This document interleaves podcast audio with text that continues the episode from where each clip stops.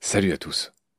De temps en temps, et de plus en plus, vous l'avez peut-être constaté, nous diffusons des épisodes d'autres podcasts dans Combat et dans Baleine sous Gravillon. J'avais déjà fait ça avec l'ami Maxime Tuilier du Green Letter Club, sur l'écologie, avec Delphine Raymond, de l'autruche et le colibri, plus récemment avec Alexandre Asmodée et Charlotte Jacquet, les représentants d'oiseaux bondissants, sur l'agronomie durable.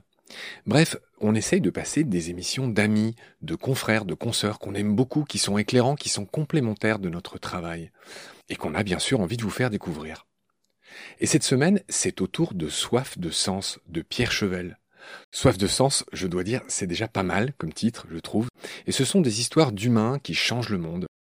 Chaque semaine, Pierre Chevel reçoit un invité écolo, féministe ou solidaire. À la date de cette diffusion chez nous, en juin 2023, Pierre a déjà reçu plus d'une centaine d'invités. Et comme Maxime Tuilier du Green Letter Club et Alex et Charlotte d'Oiseaux Mondissants, Soif de Sens est disponible à la fois en audio, en podcast et en vidéo sur YouTube. Tout cela sont donc ceinture et bretelles. En juin 2023, Soif de Sens totalise 3 millions de vues pour ses quelques 200 épisodes. Alors qui est Pierre? Eh bien, c'est un jeune papa trentenaire qui habite à Lyon, qui a fait une école de commerce qui s'appelle l'ESCP, qui a fait des confs TEDx, qui a travaillé pour une ONG qui s'appelle Ashoka, qui est un réseau mondial de 3500 entrepreneurs sociaux. Et en gros, Pierre, ça fait 8 ans, depuis 2015, qu'il fait des contenus à vocation écolo.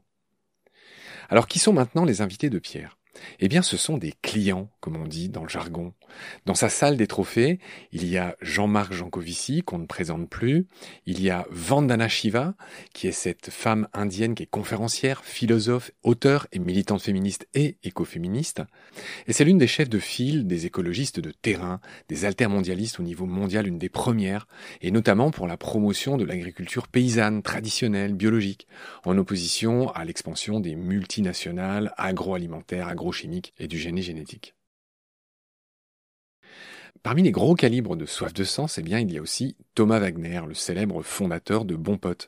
Il y a chez les filles Camille Etienne, la Greta Thunberg française, une jeune écolo militante qu'on voit et qu'on entend sur tous les plateaux de radio et de télé ces derniers temps, en tout cas en 2023.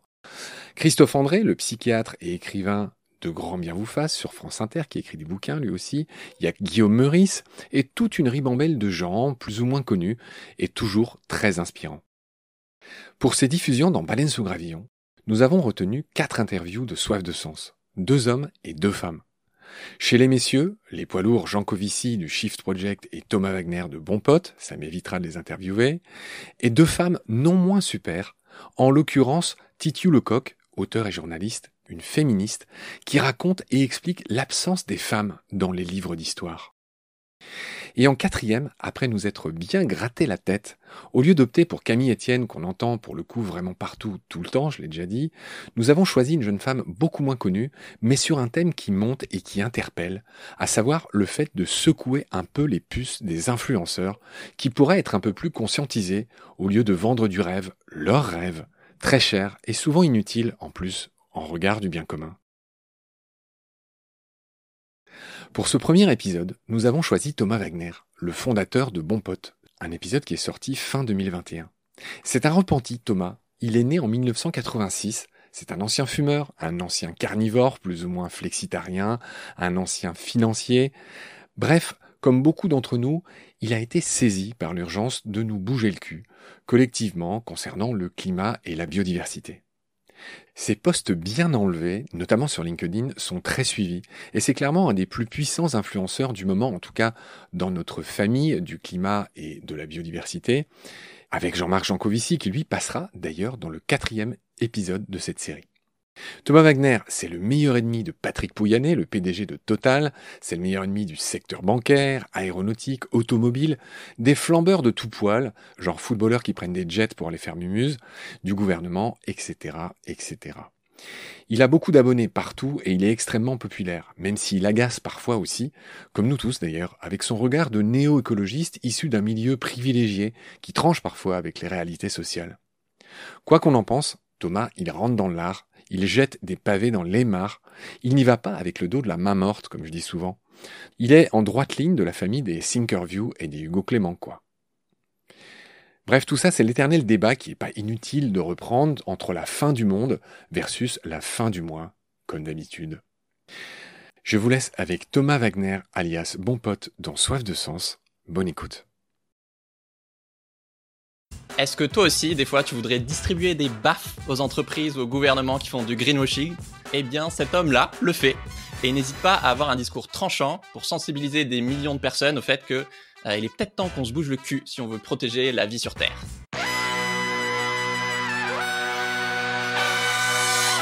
Bienvenue dans Soif de Sens, des histoires d'humains qui changent le monde.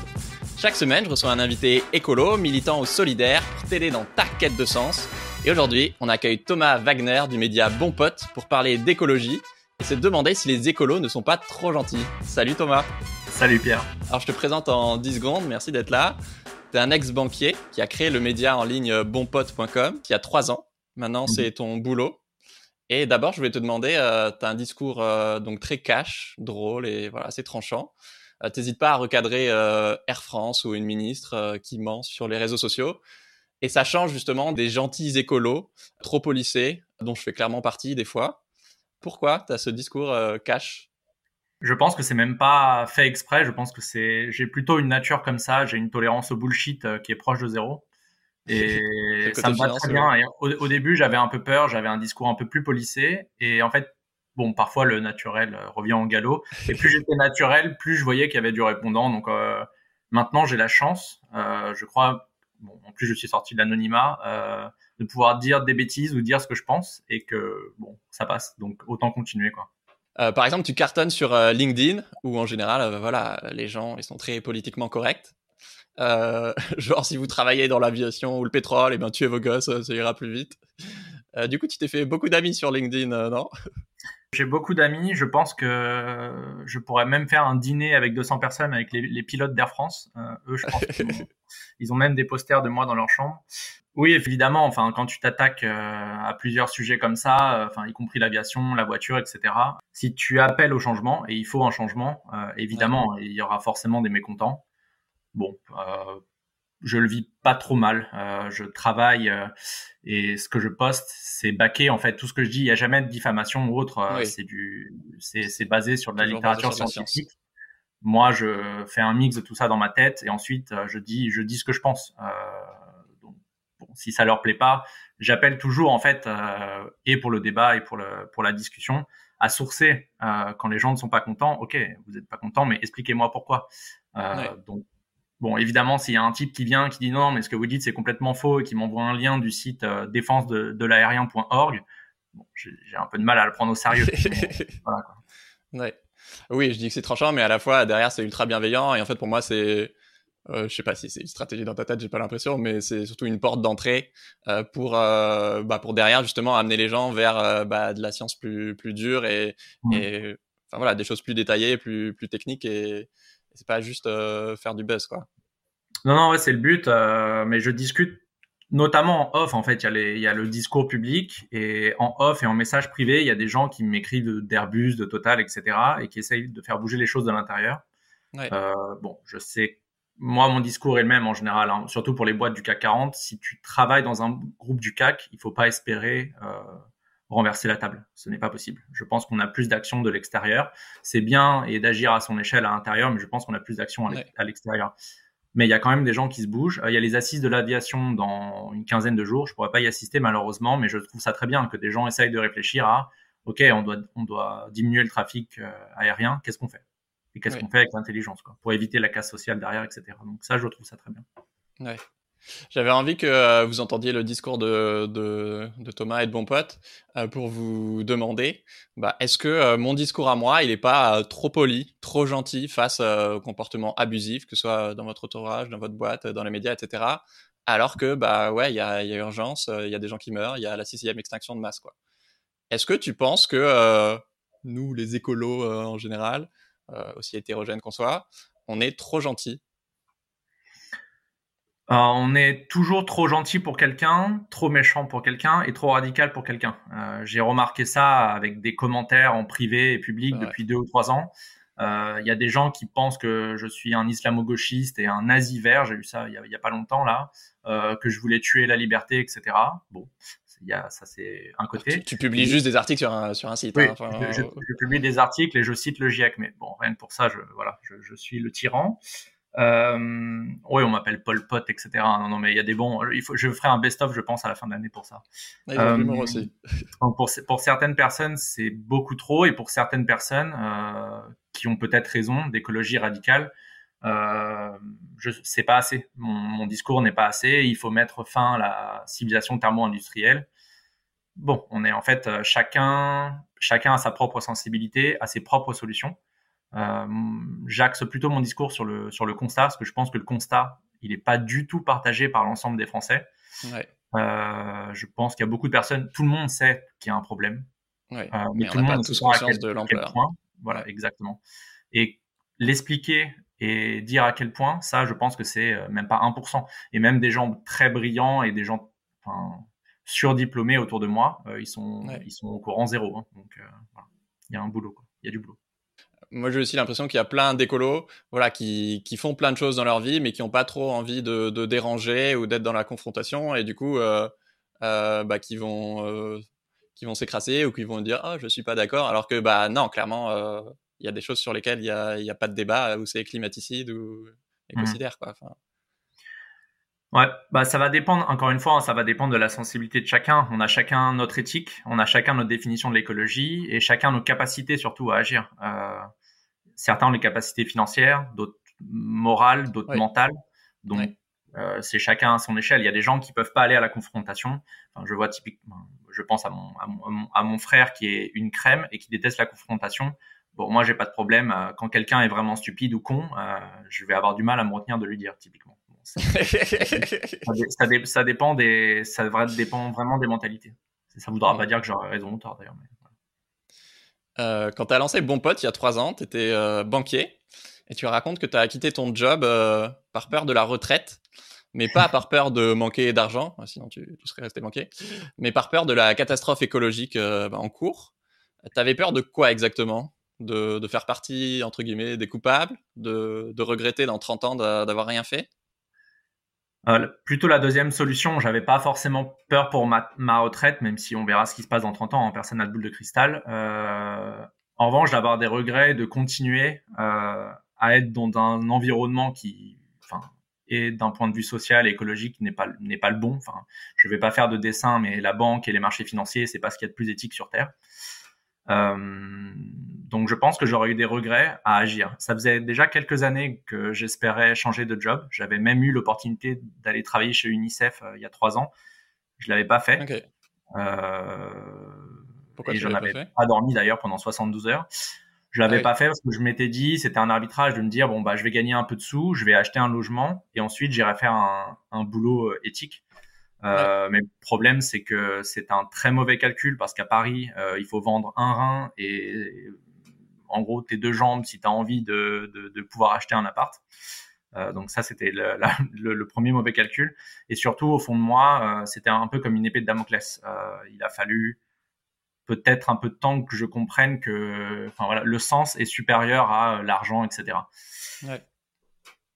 Au final, c'est ce que tu as fait. Du coup, tu as gagné un peu plus de sous et tu as fini par au, trouver. Au final, c'est ce que j'ai fait. Oui, j'ai gagné. Enfin, c'est pas non plus. Je, je, roulais pas. Je roulais pas non plus sur l'or, mais je gagnais ma non, vie non, convenablement sans me demander euh, est-ce que je vais pouvoir payer un resto ce soir. Euh, typiquement, ouais. voilà, je sais que ça c'est un privilège. Et euh, bon, ça a été la Covid qui a un peu, c'est la goutte d'eau qui a fait déborder le vase. Euh, ouais. Voilà. C'était vraiment la, la, quête de sens a pris le dessus. Euh, c'était trop trop de travail. L'absurdité était plus évidente peut-être. Oui, oui. De, je voyais les marchés financiers qui grimpaient, qui grimpaient. Je voyais des gens euh, en galère dans Paris, des gens euh, qui étaient obligés d'emprunter pour continuer leur activité ou pour vivre tout simplement. Ouais. Et moi, je voyais de l'autre côté, euh, voilà. Donc en fait, trop de dissonance cognitive. Il a fallu, il a fallu que je quitte. Quoi. Et surtout parce que je travaillais à l'époque encore la journée. Et ce qu'on n'a pas encore précisé, j'étais anonyme. Bon pote était anonyme jusqu'en janvier ouais. 2021. Donc euh, le soir, je rentrais et j'écrivais des bêtises sur Internet et ça faisait beaucoup au bout d'un moment physiquement. Donc euh, voilà, j'ai fait un choix. Ouais. T'écris euh, maintenant sur Bon Pote, maintenant t'es à temps plein dessus, donc bravo. et tu as quitté ton job du coup, et tu écrit Notre maison brûle et nous regardons Messi arriver au PSG. Effectivement, les médias et les gouvernements parlent très peu de la crise climatique, alors que tout cet été, il y a encore eu bah, plein de catastrophes extrêmes, de, des feux en Sibérie, quoi. Enfin, 50 degrés au Canada, des ouragans, des inondations à New York, etc. Et en plus, c'est jamais rattaché à la crise climatique, c'est des événements aléatoires, quoi. Tout ça pour rappeler que bah, le changement climatique, c'est effectivement maintenant et pas dans 30 ans. Euh, comment on fait pour euh, percuter ou faire comprendre aux autres que l'inaction euh, politique est criminelle et que l'inaction climatique, ça tue en fait Bon, c'est très compliqué. Hein. Moi, j'ai mes, mes, réponses, mais s'il y avait une réponse, on n'en serait pas là, je pense. c'est très difficile parce que c'est pas ancré dans l'imaginaire collectif déjà une pour l'instant. Ouais. Euh, c'est très difficile de faire comprendre comme c'est quelque chose qui est déjà présent mais qui va s'empirer euh, et qu'on ne peut pas voir là tout de suite. Euh, de faire comprendre aux gens qu'ils doivent changer maintenant pour un gain qui viendra plus tard. On a plus une logique du gain euh, court terme. C'est un peu un peu comme la finance. Euh, J'essaye d'appuyer un peu ce que je dis par la littérature scientifique qui maintenant est assez fournie pour dire en fait à partir de un réchauffement global de 1,5 degré et au-delà, ça va nous coûter plus cher que les investissements qu'on doit faire maintenant. Donc ça, c'est déjà quelque chose. Et je pense que le point le plus important, alors ça, je l'ai remarqué un peu avec euh, là l'expérience, les gens sont très peu touchés par ce qui arrive à 10 000 km de chez nous. Quand on parle euh, de la submersion de, je sais pas, des îles Fidji, euh, quand on parle du fait que la moitié du Cambodge va être dévastée en 2050 parce qu'il y, a des, y a des gens comme nous qui font des allers-retours au Cambodge pour aller voir des temples. Bon, ça, ça les touche pas vraiment. En revanche, quand on dit en France, il va se passer ça, ça et ça, j'ai remarqué que ça avait beaucoup plus d'effet quand même. Et il va se passer quoi en France alors? Hmm Il va se passer ah bah, quoi en, France, alors? Je vais, enfin, typiquement, hein, tous les aléas. Hein. sécheresse, c'est déjà le cas. Euh, nos, nos, forêts, c'est déjà une catastrophe. Euh, il y a des inondations qui ont eu lieu là en juin, et, on le sait avec le changement climatique là. Euh, et l'article que j'ai préparé sur les sur les canicules est celui qui m'a le plus touché, parce que en 2019, il a fait 42 degrés à Paris, j'étais en costume et je, m'en souviens encore, vraiment. Il faisait plus de 30 degrés à minuit à Paris. Enfin, voilà, moi je me souviens de cette journée. Et là, en étudiant le sujet, euh, je sais que d'ici 2050, sans changement, donc sans atténuation ni adaptation, il va faire 50 degrés à Paris. Et je n'imagine pas ces 50 degrés. Dans quel état on va être euh, Je pense que enfin, moi, et encore, je suis plutôt en bonne santé, euh, plutôt jeune, etc. Et je pense que je vais être très très mal. Ah bah il y a plein de gens qui vont mourir. Le corps, il est pas fait pour euh, résister à des températures comme ça. sans parler des récoltes agricoles. Exact. Et donc ça, ça, aura des conséquences et qui vont toucher bah, les personnes âgées, euh, etc. Enfin, Moi ça, ça, moi ça, ça m'inquiète. Justement, tu as fait une super synthèse du rapport du GIEC dont les médias ont très peu parlé. Et bah, évidemment, ce rapport, personne n'a envie de le lire parce que j'ai regardé hier, je crois que c'est 4000 pages, en plus sur des catastrophes. Puis bon, euh, Messi au PSG, c'est plus fait, clairement. Euh, et ton résumé, c'est que euh, la situation est catastrophique, mais qu'on peut encore éviter le pire, avec notamment moins d'avions, donc on en a parlé, moins de viande et moins de voitures, plus de sobriété et surtout ne plus accepter la passivité des, gouvernements. C'est ça? Alors pour résumer, pour résumer dans l'ordre, le GIEC ne fait pas ne fait pas de recommandations. Donc eux, ils, ont juste dit, bon, je résume trivialement, c'est la merde, mais on a encore euh, notre avenir climatique en main. Et ils ont bien écrit que chaque tonne compte, donc chaque tonne émise, euh, voilà, participe au réchauffement. Et on peut arrêter ça. Il n'y a pas une inertie de ça va s'arrêter dans 20 ans. Si on fait quelque chose maintenant, on, verra les bénéfices que dans 20 ans. Ça, c'est faux. Il faut sortir de cette euh, idée reçue. si on, arrête certaines choses maintenant, on peut voir les bénéfices très vite. Donc, il faut vraiment, ça, j'insiste là-dessus. les solutions, c'est autre chose. Donc, euh, ce sera plutôt abordé. Là, c'était le travail du groupe 1 du GIEC qui est sorti. Les solutions seront plutôt pour l'atténuation et l'adaptation, c'est groupe 2 plutôt, et l'atténuation groupe 3, ça sortira en début d'année prochaine. Euh, on sait, on sait ce qu'il faut faire. Enfin, c'est d'une évidence. Réduire la consommation de viande, c'est une évidence. Euh, réduire le trafic aérien, c'est une évidence. Réduire l'utilisation de la voiture individuelle, c'est une évidence. C'est une évidence. Mais bon, même avec ça, un truc aussi évident, je veux dire, il faut pas être intelligent pour dire un truc pareil. Hein. Euh, mais, mais pourtant, il y a des gens qui sont pas contents. C'est comme ça. Hein. Ouais. Alors, comment est-ce qu'on fait pour euh, plus rien laisser passer aux politiques qui croient que bah, arrêter les pailles en plastique, c'est un bon bilan? Euh, Je ne voudrais pas faire, euh, faire offense à, à, notre, ancienne, à notre ancienne ministre Brune Poisson. Pour moi, enfin, la base de base, c'est évidemment l'éducation. il y a quelques années, j'étais pas du tout au courant de la gravité. Donc, je pense que ça passe notamment par là il y a beaucoup de travail qui sont faits. Enfin, les sociologues parlent de ça. Je pense à Combi dans la question climatique, qui parle de la dépolitisation de, de la population. Euh, les gens autour de moi sont complètement dépolitisés. Hein. Ils sont, on est dans un confort. Euh, es dans, en fait, tu es dans un tel confort que tu n'as pas besoin forcément de t'occuper de la politique. Euh, quand tu vois des gens manifester dans la rue, tu te poses pas la question de pourquoi. Pour toi, pour toi, c'est juste des, des, des, gars qui ont rien à faire, qui veulent tout casser. Mais non, en fait, la question, c'est de savoir pourquoi ils sont dans la rue, qu'est-ce qui va pas. Euh, ce serait plutôt ça la logique. Quoi. Donc, euh, je pense que la dépolitisation est quelque chose, euh, plus l'information. Et je pense que c'est vraiment clé. Enfin, c'est mon travail là maintenant tous les jours d'informer au mieux et le, plus possible les gens. Mais je pense que c'est le point zéro. si tout le monde était informé de la gravité là du changement climatique, de l'effondrement de la biodiversité, etc., je pense qu'il y a beaucoup de politiques qui n'auraient pas le même discours. Et on atteindrait le point de bascule, enfin c'est pour ça que je bosse en fait, hein, euh, le point de bascule enfin, sociologique qui fait que c'est un tel sujet que les politiques finissent par s'emparer du sujet et sont obligés euh, d'ajuster. Alors les scientifiques ils estiment que d'ici 2050, les Français doivent diviser leur empreinte carbone par 5 au minimum pour rester sous les euh, fameux plus 1,5 degrés. Donc si j'ai bien compris, en gros il faut passer de 10 à 2 tonnes d'équivalent CO2 par habitant. Mmh. concrètement, euh, diviser notre train de vie en gros euh, par 5, ça, ça veut dire quoi? Euh, concrètement, je vais me prendre en exemple et me taper dessus comme ça, tout le monde, tout le monde pourra bien comprendre. concrètement, ça veut dire que bon, l'exemple typique, c'est l'aller-retour à New York en avion. c'est environ 2 tonnes de CO2 équivalent. Donc, et sachant que ton bilan à l'année est 2 tonnes, ça veut dire que si tu prends l'avion à New York, que tu reviens, ça suffit. Tu as atteint ton budget pour l'année. Tu ne peux plus rien faire. C'est ça que ça veut dire. Mm. Euh, donc moi, partant, je devais avoir entre 10 et 12 tonnes en moyenne. C'est la moyenne française, elle est à 10 là. Euh, donc effectivement, il faut au moins, au moins réduire de, enfin diviser par 5 notre, bilan carbone euh, moyen. Donc plus d'avions. ça veut dire, enfin, c'est difficile, mais ça veut dire plus mm. d'avions. ça veut dire réduire drastiquement la viande. Moi, je suis devenu végétarien. je l'étais pas avant. J'aurais pu l'être, mais je l'étais pas et j'ai arrêté pour le climat. C'est vraiment, voilà. J'aime les animaux, euh, ça m'empêchait pas de les manger avant, maintenant j'en mange plus. c'est aussi simple. Et bon, pour le, déplacement aussi, favoriser les, euh, les transports en commun, évidemment le, enfin, le vélo et la marche quand on peut, euh, au lieu d'aller chercher sa baguette en SUV. Enfin voilà, c'est des choses qui paraissent tellement simples, mais. Et puis un des trucs essentiels, effectivement, où, où tu as montré l'exemple, c'est effectivement de bah, changer de job. Euh, maintenant que, que Bon Pote prend de l'ampleur, est-ce que tu observes qu'il euh, y a un mouvement de masse euh, de gens qui quittent leur job toxique pour la société?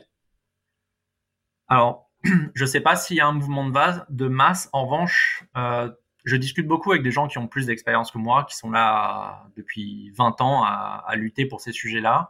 Et ils sentent quand même euh, que depuis 2-3 ans, il y a une vraie, entre parenthèses, prise de conscience. Euh, il y a des milliers, enfin, en gros, bon, d'ailleurs, bon pote ne serait pas là s'il n'y avait pas de prise de conscience. Donc, je pense que c'est quelque chose de plutôt positif. Les gens qui me suivent de plus en plus est quelque chose de positif. Pas pour moi, mais on va dire pour l'environnement de manière générale. Il euh, y a, y a qu'à voir typiquement Jean-Marc Jancovici, qui est, je pense, une des personnes ou un des vulgarisateurs les plus connus de France, euh, il y a trois ans, il avait 20 000 followers, il en a plus de 300, 300 000 aujourd'hui sur LinkedIn. Donc c'est bien que ce sujet-là commence à intéresser euh, de plus en plus de monde. Je suis trop content, il va venir bientôt. Euh, rester abonné, les gars. Pardon, je t'avais coupé. T'avais fini?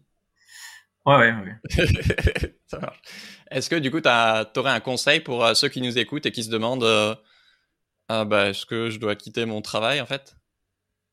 C'est alors j'ai écrit un article pour ça, mais je vais répéter ce que j'ai dit dedans. C'est très compliqué mm. euh, sans connaître une personne de dire bah bah oui, bien sûr, mais bien sûr quitte ton travail. Tu peux pas dire ça. Enfin, si la personne le quitte et que ça se passe mal derrière, tu t'emportes la responsabilité. Donc non.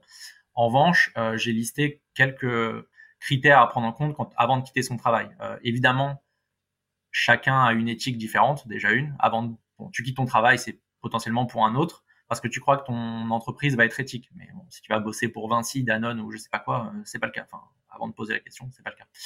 Euh, et bien sûr, il y a d'autres critères à prendre. Il y a les critères perso. Euh, si tu quittes ton boulot et si tu as des enfants à nourrir et une femme ou un mari qui n'est pas content, bon, il y a ça à prendre en compte.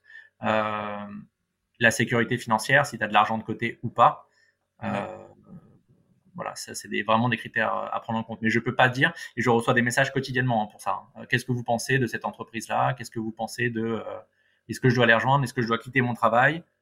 Bah, c'est pas aussi simple que ça. Et bien sûr que ça se mesure, mais ça prend du temps. Hein. Euh, des gens, moi, je suis très chiant avec mes amis là-dessus. Euh, j'ai des amis qui travaillent dans des dans certains groupes de presse, euh, dans certaines entreprises qui sont des catastrophes euh, écologiques, et je les, je les saoule, il n'y a pas d'autre mot, je les saoule tous les jours euh, pour qu'ils quittent. Et je pense qu'il y en a quelques-uns qui vont finir par craquer. Je suis très confiant D'ailleurs, tu racontes que quand tu es devenu euh, écolo à fond, tu as perdu tous tes potes.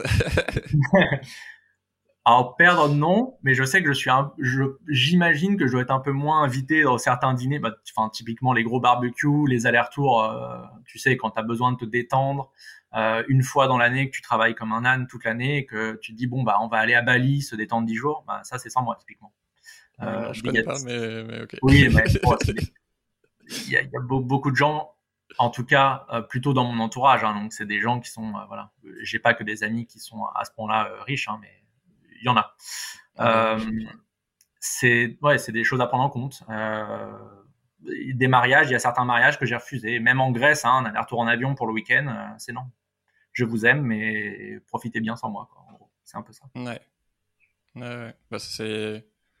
Moi, je trouve qu'on parle rarement de du du coût, alors pas forcément économique, mais pour moi, quand tu tu mets en place une action euh, écolo, c'est pas juste euh, qu'est-ce qui est le plus écolo, c'est qu'est-ce que ça te coûte à toi. effectivement, peut-être que euh, bah, ce job-là, même s'il est toxique, en fait, c'est ta passion et toi, tu y trouves du sens. Ou bah, si tu t'en allais, en fait, bah, tu zéro économie derrière, donc tu peux pas te permettre de, de, voilà, de prendre ce, ce risque-là où tu as une famille à charge. Et, et pareil, là, tu parlais du mariage, bah ok, est-ce que tu es prêt à renoncer à aller au mariage de, de, ta sœur parce que elle se marie euh, à l'étranger, quoi? Enfin... Tu as entièrement raison, et je pense, et tu, enfin, tu as entièrement raison, je te rejoins totalement. On n'en parle pas assez du coût social d'arrêter quelque chose. Euh, arrêter la viande, c'est un, pas facile. Ouais. Euh, on parle même pas là des finances ni du fait du manque de du manque d'avoir un steak devant soi et de le manger. Euh, on parle du fait de ton entourage, comment il va le prendre les moqueries que tu vas subir, parce que tout le monde, je connais pas une personne qui n'ait pas arrêté la viande et tout le monde lui a dit ah bravo. Non non, tu, même tes meilleurs amis sont Avec le temps, ils comprennent. Et même certains sont devenus végétariens, mais il faut le prendre en compte. C'est des vraies questions. Il faut, euh, il faut pouvoir se poser ces questions-là. Euh, et puis c'est pareil. Enfin, mariage, juste une fois dans l'année. Si la famille, elle part à l'autre bout de la terre, euh, qu'est-ce qu'on fait? Est-ce qu'on va en Australie? Aller en Australie, typiquement, c'est trois ans de bilan carbone, juste l'aller-retour en avion. Est-ce que tu vas avoir plusieurs fois euh, ta famille en avion? Oui, bah oui, c'est ma petite fille, etc. Ok, mais sache que les conséquences, c'est ça, ça, ça. Après, je vous invite vraiment à faire le test parce que euh, je pense que parmi les gens qui nous écoutent, il y a plein de gens qui qui font pas ce genre d'avion, même de, de, vol, même si, voilà, même s'ils sont, même s'ils n'étaient pas écolos, euh, mais que, voilà, moi j'ai refait le calcul hier euh, pour préparer l'interview et oui, je suis à 3 tonnes et demi quoi alors que j'ai pas de voiture, euh, j'habite dans un appart. Enfin voilà, je télétravaille de chez moi tout le temps. Et donc ça permet aussi de se rendre compte que voilà, je voudrais être sûr que ton discours passe aussi auprès des personnes qui, de toute façon, n'ont pas les moyens ou l'envie d'aller à l'autre bout du monde et que, bien sûr que l'avion, c'est le truc numéro un le plus polluant, mais il y a aussi plein d'autres trucs sur lesquels on doit tous faire des efforts et que moi, le nombre de fois où j'ai cru que, parce que oui, je suis plus écolo que la plupart des gens, mais en fait même mon niveau d'écolo euh, bah il est pas suffisant pour euh, garder une planète habitable quoi. Mmh. et donc ça c'est un truc à mon avis important à avoir en tête et, tu bosses beaucoup là-dessus toi sur les, les, ordres de grandeur justement. Oui il faut avoir les ordres de grandeur. Juste pour revenir et par rapport à l'avion évidemment que c'est un transport euh, plutôt de riches hein, malgré ce qu'on dit. Euh, c'est les gens qui ont les moyens qui le prennent le plus souvent. C'est pour ça que j'accentue là-dessus parce alors pour deux raisons je pense enfin déjà et ça c'est chiffré c'est les gens qui ont qui gagnent le plus en moyenne bien sûr, qui polluent le plus.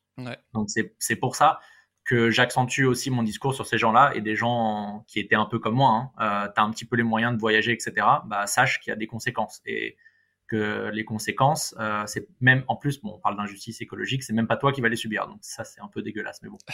Euh, oui, et la seconde des choses, enfin, et la, la, la, seconde option, c'est que c'est plus facile pour quelqu'un qui a les moyens de réduire son empreinte, car son empreinte carbone qu'une personne qui n'a pas les moyens financiers de le faire.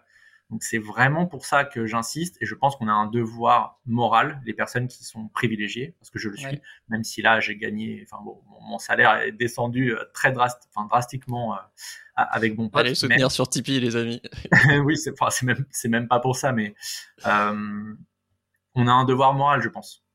Et moi d'autant plus parce que j'ai pris l'avion euh, pas mal euh, quand j'ai quand j'étais plus jeune, surtout que les billets étaient gratuits, donc forcément voilà. Mais ah avec le boulot? J'ai eu, j'ai eu cette chance.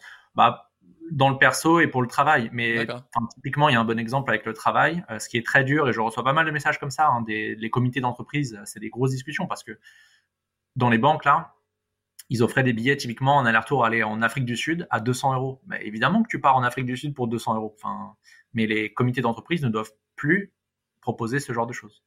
Ouais.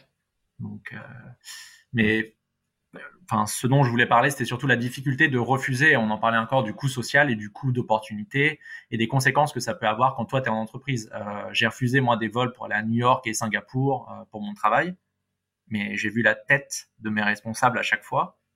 Mais ils sont dit, mais lui, il est, lui, il est complètement fou. Euh, et en gros, j'imagine que pour certaines personnes, c'est un risque pour ta carrière. Bah oui, ça peut te priver d'opportunités. Soit, soit de faire virer, soit de pas grimper dans les échelons Hmm. qui est encore le, but d'une immense majorité des personnes. Euh, Puis tu deviens euh, l'écolo de service alors que bah, t'as rien demandé, euh, t'as pas forcément creusé le sujet de ouf et juste. ah bah bien sûr, tu, écolo, quoi. bien sûr. Tu, tu imagines, j'enverrai le podcast à mes anciens collègues. je pense que ça les fera rire, mais la, dernière année là dans l'open space, j'étais le fou, c'est sûr. J'étais le type qui parle d'écologie, qui remet en, enfin, qui, qui, met sur le tapis la croissance verte. Ils se sont dit, mais lui, d'où il sort? Il, il est pas normal, tu vois. T'as écrit un article euh, euh, très dans ta ligne édito, euh, Mea culpa d'un brawler parisien, qui est, très drôle. Et effectivement, à force de voir les courbes de, Jean Covici notamment, tu racontes que quand t'as pris conscience de, de, l'urgence écologique, oui, t'allais en soirée, tu disais Salut, t'as lu le dernier rapport du GIEC et c'est pas une super punchline apparemment pour, euh, pour Pécho. Ah non, non, si vous êtes célibataire, évitez de parler du GIEC. En tout cas, au premier rendez-vous, c'est pas terrible. Euh, sauf s'il y a une personne, mais vous avez très peu de chances que ça marche. Donc je, je le déconseille. Oui, oui cet article, bon, c'était. Je pense que pour faire passer le message, euh, un, il faut être le plus exemplaire possible, ce que j'essaye de faire, et deux, euh, en fait, j'ai tendance à me taper dessus avant qu'on vienne me taper dessus. Et donc en fait, bon, je me suis déjà tapé dessus, tu vas pas en plus me retaper dessus, c'est un peu ça la logique. Euh, dans le mea culpa du branleur parisien, je faisais référence à l'agriculture. Euh, parce qu'en tant que bon parisien, je me suis jamais demandé euh, comment était fait ce qui arrive dans mon assiette. Et je pense qu'on a une déconnexion totale. Je parle bien sûr en, en majorité, hein, j'exagère aussi, je, je, tire les traits euh, de la nature. Enfin, on n'est pas. Ce que j'ai écrit dans l'article, je sais que je peux te faire une présentation PowerPoint euh, sur le trading ou une fréquence pendant deux heures si tu as envie, mais je serais pas foutu de reconnaître deux oiseaux ou deux arbres net, enfin, tu vois, en baladant en forêt. Donc, je pense que ça, il y a vraiment un truc qui va pas du tout. Et c'était vraiment là-dessus que je voulais appuyer. Bah, justement, pour euh, illustrer à quel point on peut être hors sol, tu racontes une anecdote assez drôle sur un, un, cours de finance. Tu peux, tu peux nous raconter? Oui, oui c'était J'étais en quatrième année d'école de commerce et, euh, et je comprenais pas à l'époque pourquoi euh, les agriculteurs qui subissent les aléas climatiques ne prenaient pas des, des produits financiers pour se couvrir. Parce que pour moi, ça me paraissait simple. Il y a un problème, tu achètes un produit financier et enfin, t'es con, quoi, il faut le faire. Et, non, et je me rappelle, en y repensant, je n'oublierai, je pense jamais, le sourire de la professeure euh, qui me regarde et qui ne dit rien et qui baisse la tête. Et elle a, elle a dû me prendre pour quelqu'un de complètement déconnecté et complètement débile, euh, bon voilà, en, y repensant, moi ça me fait ça me fait toujours sourire parce que évidemment euh, les agriculteurs, en tout cas certains là, ont des conditions de vie euh, et de travail très difficiles, se lèvent très tôt, et ils ont autre chose à faire que d'être dans les marchés financiers, d'aller d'aller d'aller s'occuper de ça. Quoi. Mais bon, moi j'étais complètement encore une fois déconnecté. Et je pense à ça. Euh, apparemment, il y a un an, euh, ton cousin te, te, pensait fou et extrémiste, et maintenant, il, il devient même écolo. Est-ce que tu as, as, des anecdotes comme ça de, de l'impact que mon pote a, pu avoir? Euh, Alors, bon, ça, c'est une très bonne anecdote, hein, parce que mon, mon, cousin pensait vraiment que j'en faisais trop, et je le vois changer. Euh, sa compagne aussi, donc je suis très fier de ça. Mais ça prend du temps. Hein. Certaines personnes vont changer au bout de deux trois mois après avoir lu et se dire ok mais on est complètement dans la merde, il faut changer. Pour certaines personnes, ça peut prendre des mois ou des années. Euh, j'ai des messages euh, qui me font extrêmement plaisir que je reçois maintenant quotidiennement de personnes qui ont changé. J'ai reçu il y a quelques jours une personne sur LinkedIn qui m'a écrit en privé pour me dire qu'elle avait annulé ses, ses vacances à l'autre bout du monde et en fait, rien que ça, euh, enfin moi, ça, moi, ça me fait plaisir en fait. Mm. Je me dis, ok, j'écris et ça a en plus un impact, donc c'est pas mal. Je garde bien en tête qu'on est à des kilomètres euh, de faire ce qu'il faut faire, mais ça commence petit à petit à venir quand même. Bah là où je trouve euh, ça intéressant, c'est que bah as un peu oui, ce côté mal alpha, on va dire, de, de trader, de CSP+, etc., euh, et de d'hommes.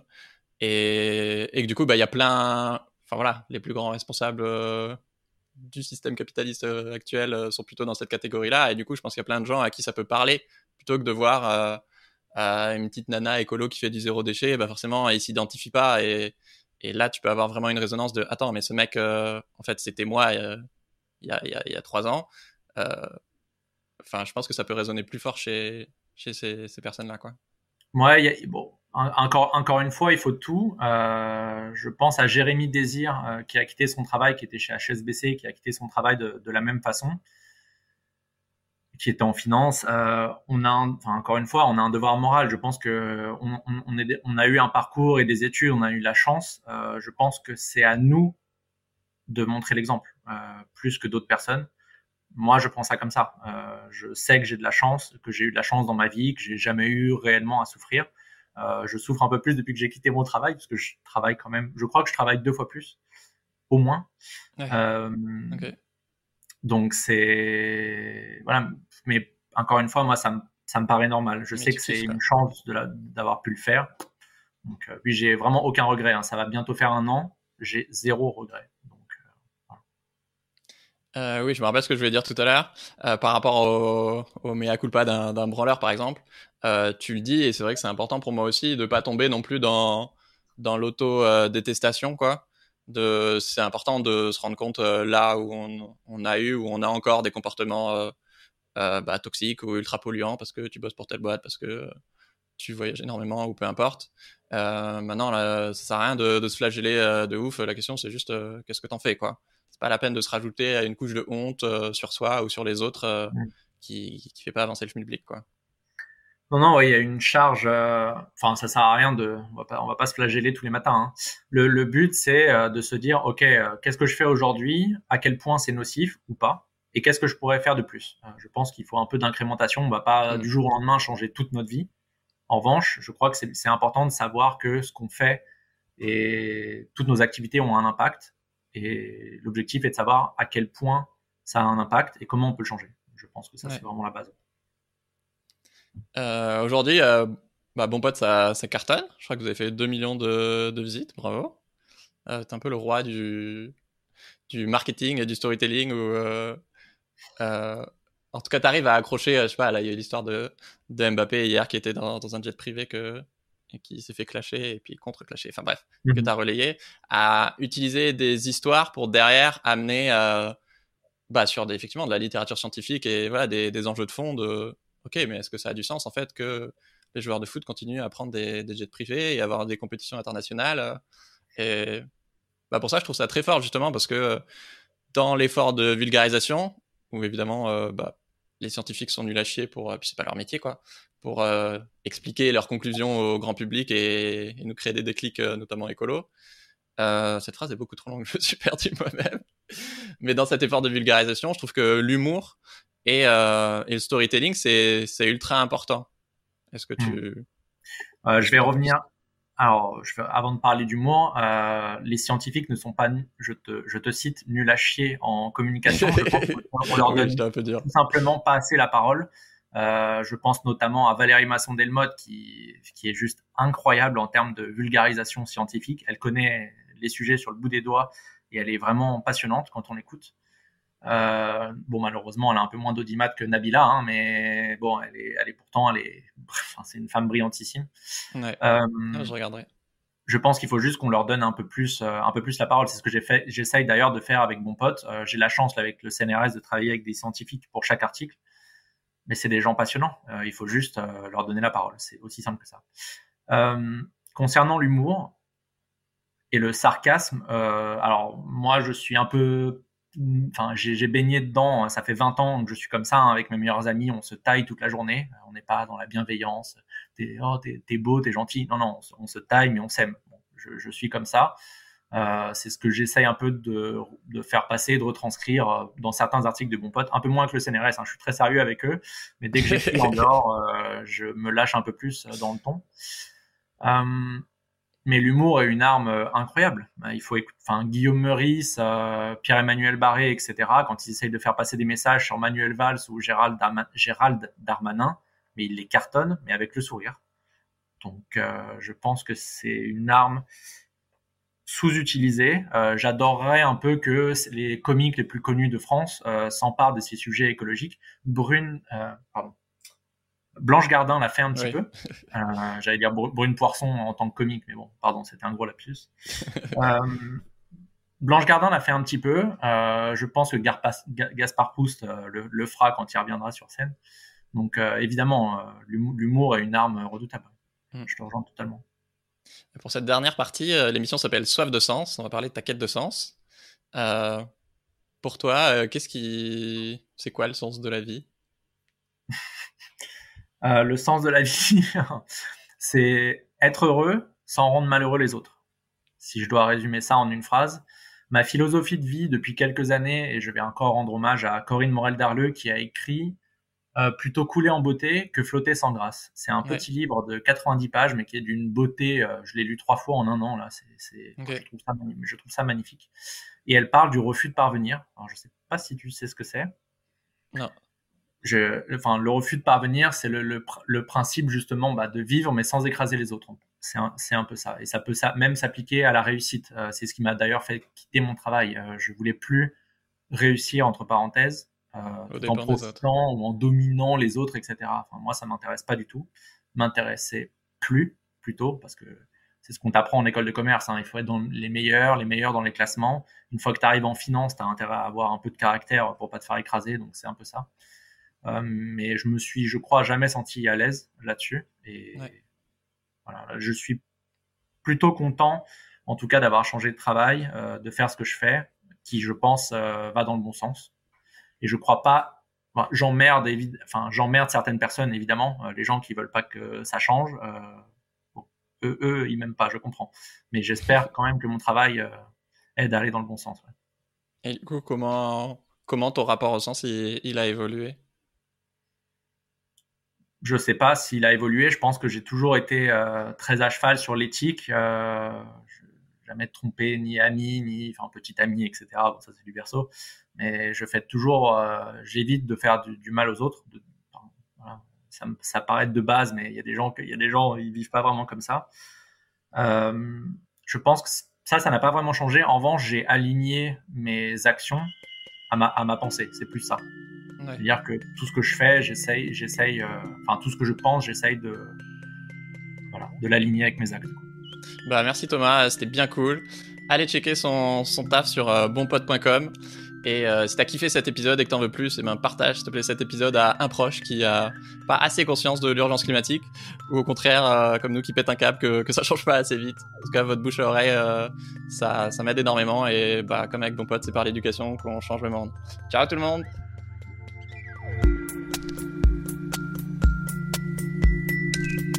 Pendant notre combat, nous deux, tu avais l'œil du tigre, tu en voulais ce soir-là. Il faut que tu retrouves ça maintenant. Et la seule façon, c'est de recommencer au commencement. Tu vois ce que je veux dire?